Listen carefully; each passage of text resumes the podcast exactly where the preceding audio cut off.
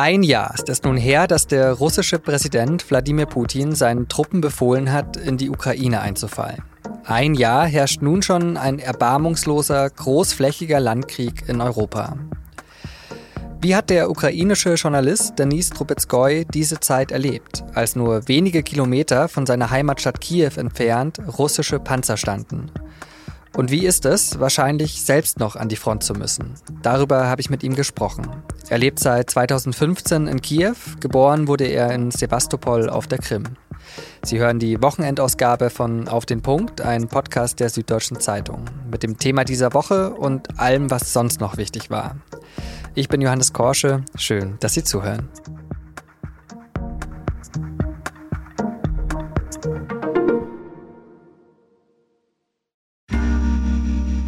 Werbung.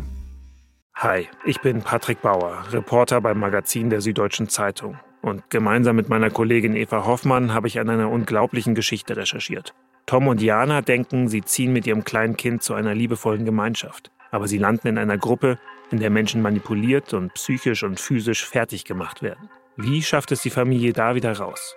Im Schattenkloster. Chronik einer Gehirnwäsche ist ein SZ Plus Podcast in Zusammenarbeit mit Audible. Jetzt auf sz.de/slash Schattenkloster. Es gibt Momente, nach denen ist die Welt eine andere als davor. Wie am frühen Morgen des 24. Februars 2022. Wladimir Putin befiehlt seinen Truppen, in die Ukraine einzufallen. Schnell wird klar, Putin will die gesamte Ukraine angreifen und nicht nur Gebiete in der Ostukraine. Aber aus der Ankündigung, die Ukraine in wenigen Tagen zu besiegen, wurde nichts. Noch immer herrscht Krieg. Im vergangenen Jahr sollen mehr als 100.000 russische Soldaten getötet oder verwundet worden sein, heißt es aus dem US-Militär. Dasselbe gilt demnach wahrscheinlich auch für die ukrainische Seite. Andere Quellen gehen von noch mehr aus. Außerdem sollen 40.000 Zivilisten gestorben sein. Verlässlich oder unabhängig nachprüfen lassen sich diese Zahlen allerdings nicht. Denise Trubetskoy lebt seit 2015 dort, wo die russischen Truppen nie angekommen sind, in Kiew. Er hat in Moskau Journalistik studiert und arbeitet als freier Journalist, unter anderem für Zeit Online. Herr Trubetskoy, wir sprechen uns am Jahrestag des Kriegsbeginns. Sie leben und arbeiten in Kiew. Wie ist die Stimmung in der Stadt an diesem Tag? Die Stimmung ist eigentlich besser, als ich gedacht habe. Äh, also viele Kiewer haben erwartet, dass es vermutlich, dass es vielleicht zu einem größeren Raketenbeschuss kommt. Bisher ist das noch nicht der Fall äh, gewesen. Aber ansonsten, ja, natürlich erinnert man sich an den 24. Februar. Aber das wird, glaube ich, ein Tag sein, der wirklich in der Zukunft eine noch größere Rolle für die Ukrainerinnen und Ukrainer spielen wird. Weil also jetzt und heute, wenn der Krieg noch nicht vorbei ist, gibt es keinen großen Unterschied zwischen dem 23 23. Februar und dem 24. Februar, ganz grob gesagt. Aber ja, in der Zukunft wird der Tag natürlich eine ähnliche Rolle einnehmen als der 22. Juni 1941 für Generationen und Generationen auch hier in der Ukraine. Also der Tag, in dem der Nazi-Überfall auf die Sowjetunion begann. Jetzt haben Sie gerade schon davon gesprochen, dass äh, in den letzten Wochen und Monaten der Beschuss auf die Ukraine und Kiew äh, sehr stark war. Wie groß ist denn die Zerstörung in Ihrer Stadt?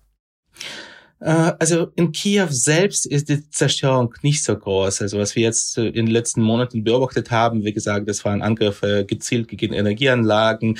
Und was ab und zu passierte, ist, das ganz grob gesagt, wenn die ukrainische Flugabwehr eine russische Rakete abfängt, kann es durchaus sein, dass zum Beispiel Trümmer von dieser Rakete ein Wohngebäude treffen oder ähnliches. Also das ist natürlich mehrmals vorgekommen.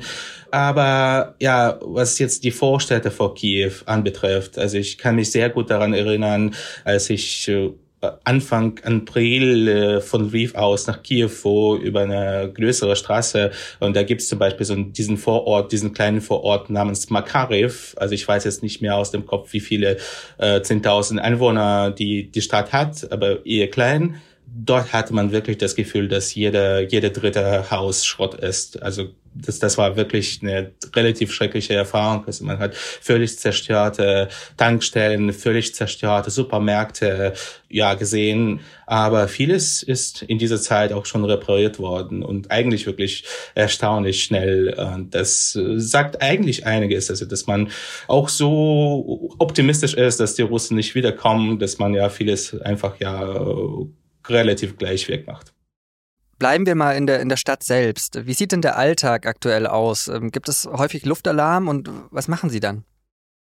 Also Luftalarm äh, gibt's eigentlich fast jeden Tag. Äh, es kann unterschiedliche Gründe dafür geben und äh, was dafür spricht, dass dieser Krieg natürlich schon längst zum Alltag geworden ist, ist einfach die Tatsache, dass die Kiewer und insgesamt die Ukraine zwischen den Arten der Luftalarme unterscheiden können. Also es gibt äh, unzählige Telegram-Kanäle, die die Situation in der Luft beobachten und man kann relativ äh, sicher davon unterscheiden, ob es äh, einfach irgendwelche russische Flugzeuge in der Luft sind oder ob wirklich Raketen in 30 Minuten oder in, in einer Stunde auf die Stadt fliegen. Aber wenn wir wirklich so die Lage hier im Hinterland in Kiew seit Oktober und so bildlich darstellen könnten. Also in einem Zeitraum zwischen sieben und 14 Tage gibt's äh, meistens einen größeren russischen Raketenbeschuss mit durchschnittlich 50 bis 60 Raketen. Also es sind mal, mal mehr, mal weniger. Aber wir sind, glaube ich, jetzt an dem Zeitpunkt angelangt, an dem es 15 größere Angriffe dieser, dieser Art gab. Und da sind zum Beispiel kleinere, in Anführungsstrichen, Angriffe mit diesen aus, äh, aus dem Iran gelieferten Kampfdrohnen nicht mit eingerechnet. Und das bedeutete im Winter teilweise, also wenn der Beschuss der Russen wirklich erfolgreich war, dass einige Stadtteile von, von, Kiew für, für drei, vier Tage ohne Strom, ohne Heizung geblieben sind. Aber im regulären Leben sah das eher so aus, dass man so drei Stunden Strom hatte und drei Stunden keinen Strom hatte. Äh, das hat sich erstaunlicherweise zuletzt etwas verbessert. Also die letzten anderthalb Wochen fast keine Stromausfälle mehr und äh, weswegen das äh, beachtlich ist. Ja, die Angriffe haben nicht nachgelassen, aber die ukrainischen Energiebetreiber leisten wirklich Wunder. Also viele Einschränkungen und eine dauernde Bedrohung. Nehmen Sie uns mal zum Vergleich mit in das Kiew vor dem 24. Februar 2022, also vor dem Krieg. Was hat die Stadt, was hat Kiew für Sie damals ausgemacht?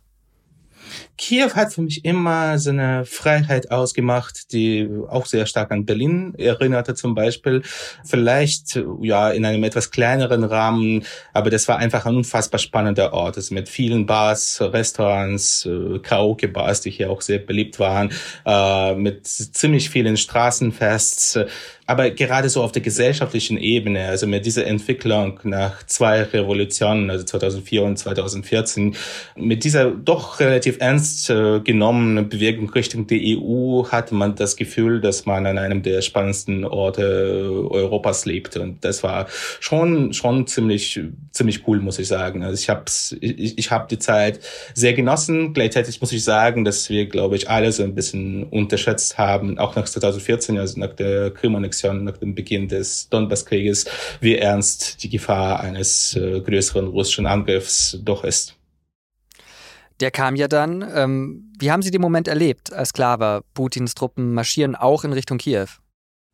Das war eine unfassbar schwierige Nacht. Äh, also ich habe noch mit meinen Freunden, glaube ich, bis eins Uhr nachts äh, äh, so in einer in einer Bar gesessen und eigentlich, obwohl ich versuchte sie auch zu beruhigen und sie, sie dachten natürlich irgendwie, dass ich als Journalist irgendwelche Antworten auf irgendwelche Fragen habe, obwohl ich natürlich äh, genauso viel, viel wusste wie sie auch.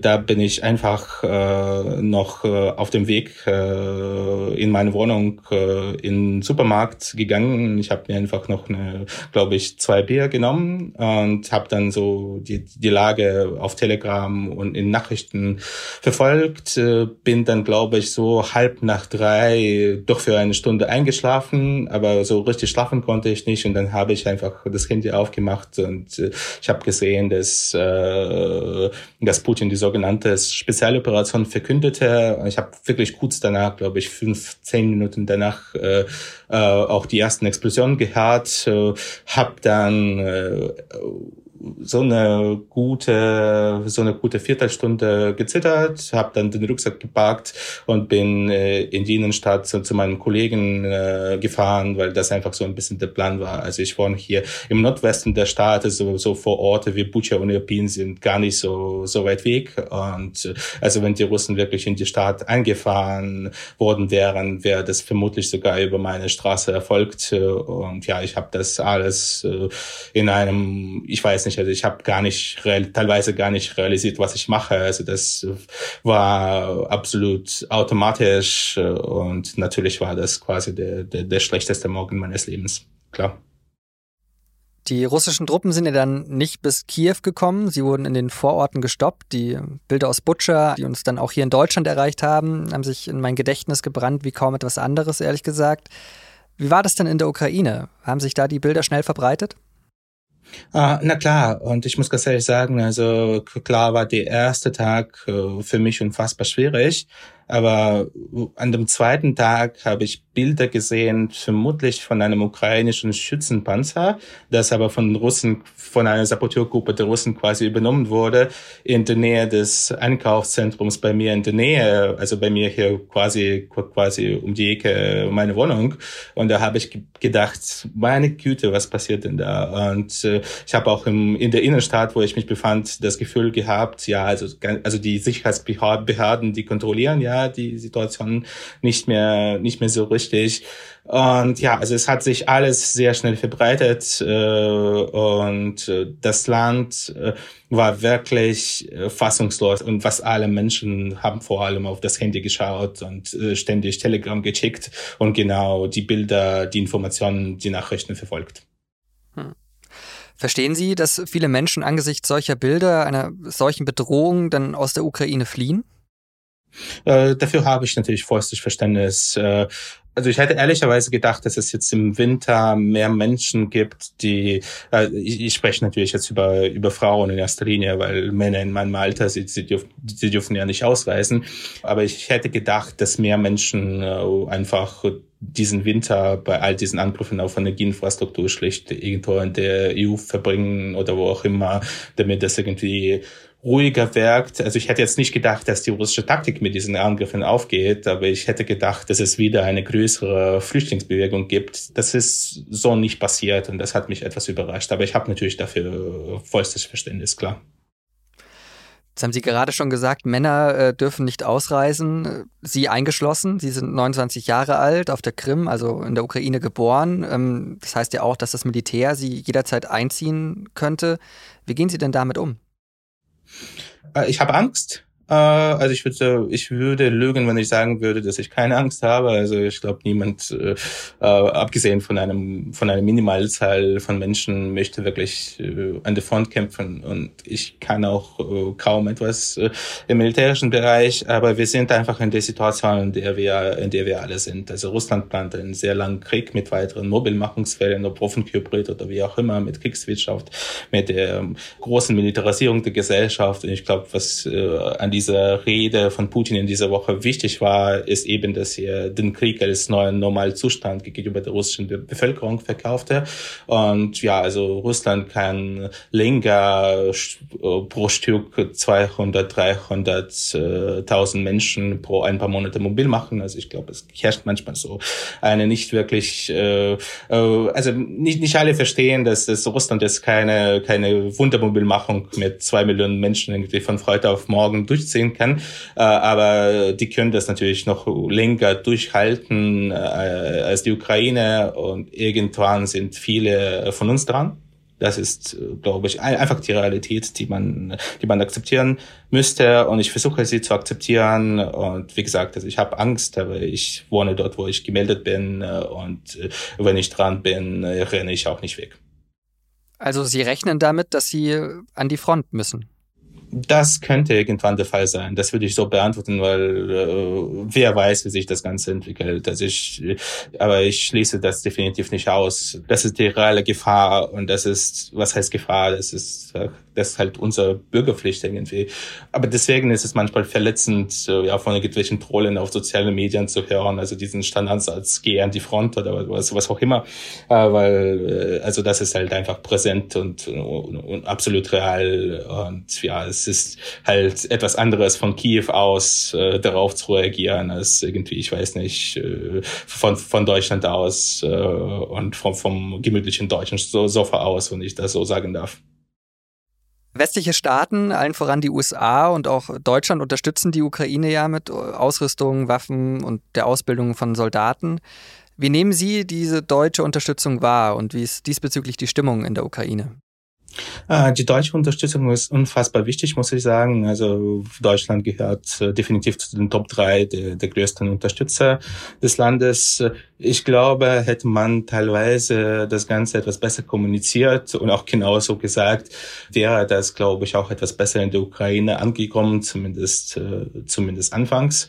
Also das Problem ist hier teilweise, dass, dass in der Ukraine überhöhte Erwartungen in Bezug auf, auf Berlin herrschen, weil viele Menschen Deutschland äh, eigentlich sympathischer finden als zum Beispiel Frankreich oder, oder, oder Italien. Also man hat große Sympathien für Deutschland und man hält Deutschland auch für eine Art USA äh, der Europäischen Union, was zumindest im militärischen Bereich äh, eher nicht der Fall ist. Aber klar, also die, diese Vorstellungen, die, die herrschen natürlich, aber ja, also es gibt, es gibt diese Flugabwehrkanonenpanzer, Gepard, die eine große Rolle gespielt haben, auch immer noch spielen, die hier wirklich ein sehr, sehr gutes Image äh, haben. Es gibt ja diese Flugabwehrsysteme IRST, die gerade hier in Kiew äh, Menschenleben retten. Und das kommt bei den Menschen natürlich an. Und ja, über Leoparden, äh, ja, kann ich ganz schweigen. Also,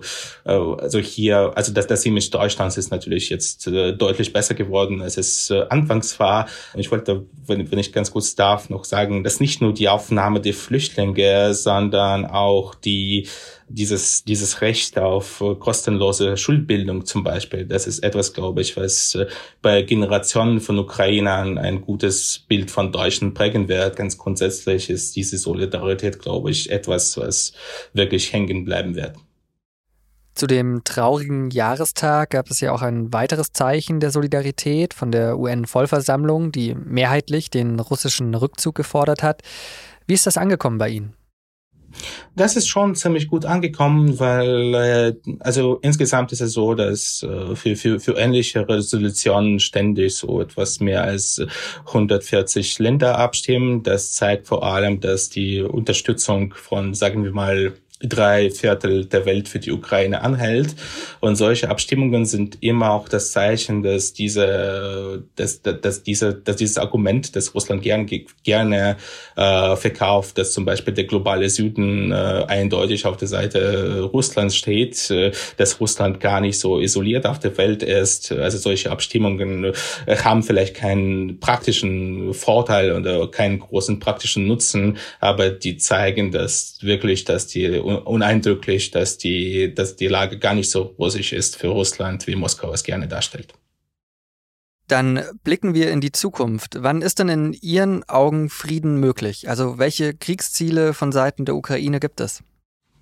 Ehrlicherweise keine Ahnung, weil, also was jetzt die, die zeitliche Perspektive anbetrifft, weil, wie gesagt, also Russland plant wirklich mit einem sehr, sehr langen Krieg. Russland möchte sich hier in der Ukraine mit der Brechstange durchziehen. Deswegen würde ich ganz vorsichtig davon ausgehen, dass der Krieg leider in diesem Jahr nicht, äh, nicht zu Ende geht. Was die Kriegsziele anbetrifft, äh, ich glaube, man sollte weniger darauf achten, was das offizielle Kiew sagt. Es gibt ja unterschiedliche Sprecher, die, der, dessen Ziel es natürlich ist, auch einen gewissen, äh, auch eine gewisse Unruhe in Russland äh, zu sorgen. Also man muss jetzt, glaube ich, auch nicht jede offizielle Aussage aus Kiew, was die Krim anbetrifft, äh, eins eins übernehmen, was sehr oft äh, Nachrichtenagenturen machen. Das betrifft eigentlich beide Seiten, also sowohl äh, Sprecher aus, äh, aus der Ukraine als auch Sprecher aus Russland.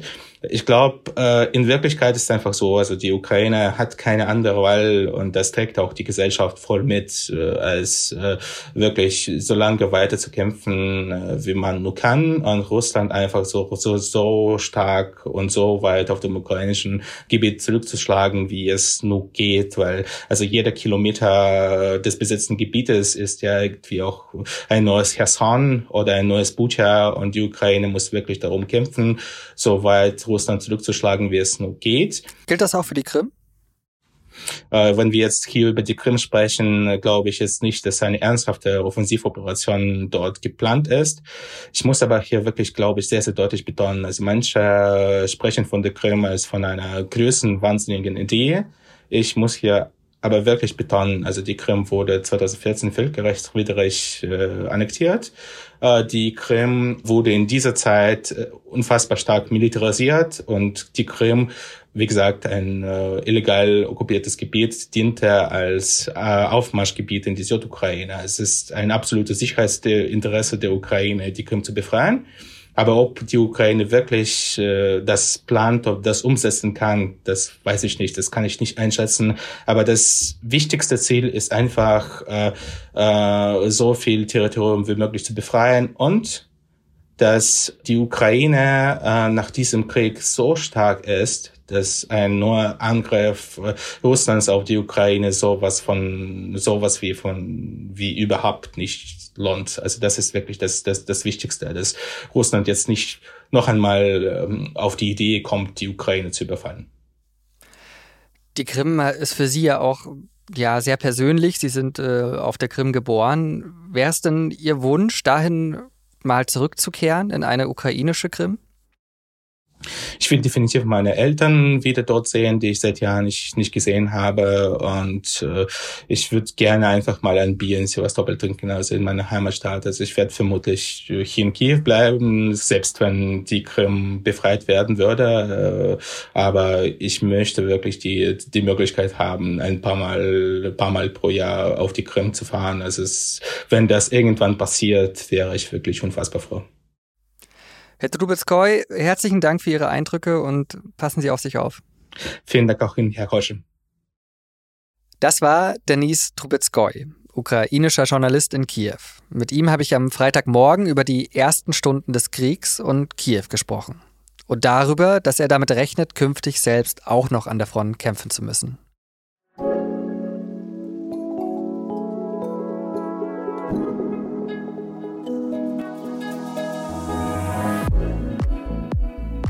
Und jetzt machen wir einen großen Themensprung und schauen für unsere Nachricht aus der Wissenschaft mal ins Aquarium. An den größeren Fischen dort hängen ja oft diese kleineren Fische dran, die quasi da so dran kleben. Putzerfische heißen die, weil, nun ja, sie die anderen Fische eben sauber machen. Mir waren diese kleinen, länglichen, oft silbernen Putzerfische irgendwie immer schon sympathisch. Sympathischer als der Riesenhai daneben auf jeden Fall. Und seit dieser Woche mag ich diese Putzerfische sogar noch etwas mehr.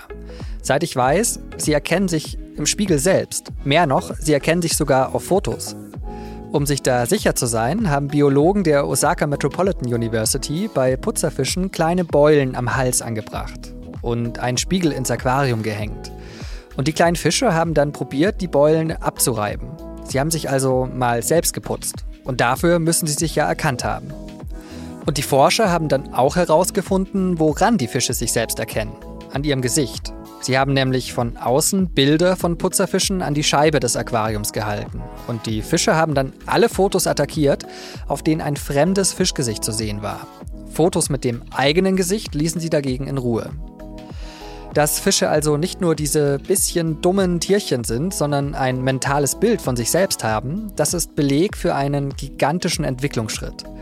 Unter anderem gilt das als Voraussetzung für Emotionen, Wünsche und Intentionen.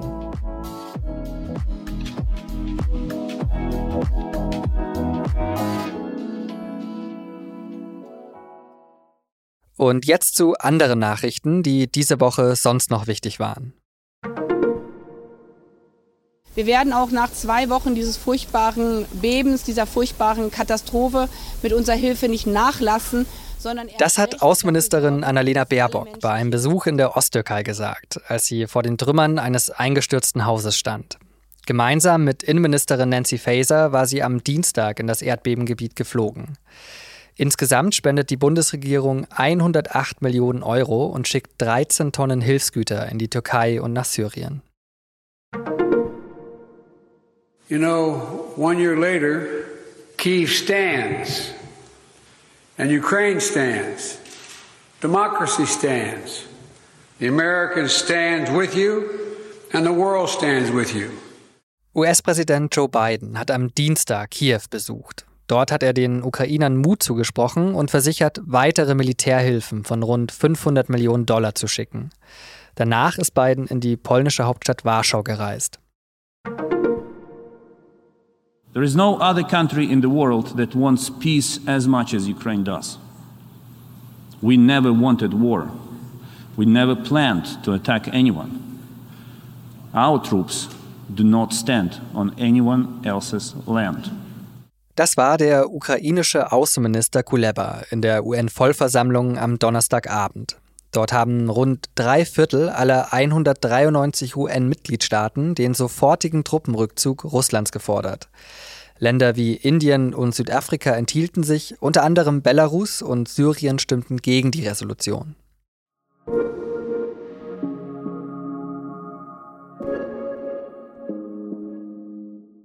Nach dem Rückblick wollen wir jetzt noch nach vorne schauen, auf das, was nächste Woche wichtig wird. Das kann uns mein Kollege Leonardo Kahn sagen. Servus, Leo. Hi, Johannes. Ein Jahr ist die russische Invasion her. Darüber haben wir ja schon viel gesprochen. Aber der Krieg gegen die Ukraine bleibt auch in der nächsten Woche ein wichtiges Thema. Olaf Scholz wird am Donnerstag dazu im Bundestag eine Rede halten zu ein Jahr Zeitenwende. Was er dazu genau sagt, weiß man natürlich noch nicht. Aber wie Deutschland Waffen in die Ukraine liefert, wird wohl eine Rolle spielen. Und was findet auf der internationalen Bühne statt? Da bleiben wir noch kurz bei Scholz. Der wird viel reisen. An diesem Wochenende ist er in Indien, um den Premierminister Modi zu treffen. Indien ist derzeit nämlich G20-Vorsitzender und sie hosten am Mittwoch und Donnerstag ein Treffen für die Außenministerinnen und Minister der 20 größten Industrie- und Schwellenländer. Auf der Tagesordnung steht unter anderem die Versorgung von Nahrungsmitteln, Düngermittel und Medikamenten. Und dann reist Scholz am Freitag nach Washington zu US-Präsident Joe Biden. Apropos Freitag, da ist wieder Fridays for Future und Weltklimastreik. Ja, genau. Es wurde ja in letzter Zeit etwas ruhiger am Fridays for Future. Zumindest in Deutschland haben die Aktivisten der letzten Generation mehr Aufsehen erregt. Aber das dürfte sich am Freitag ändern. In Deutschland sind unter anderem in Berlin, Leipzig und Freiburg große Demos angekündigt. Vielen Dank, Leo.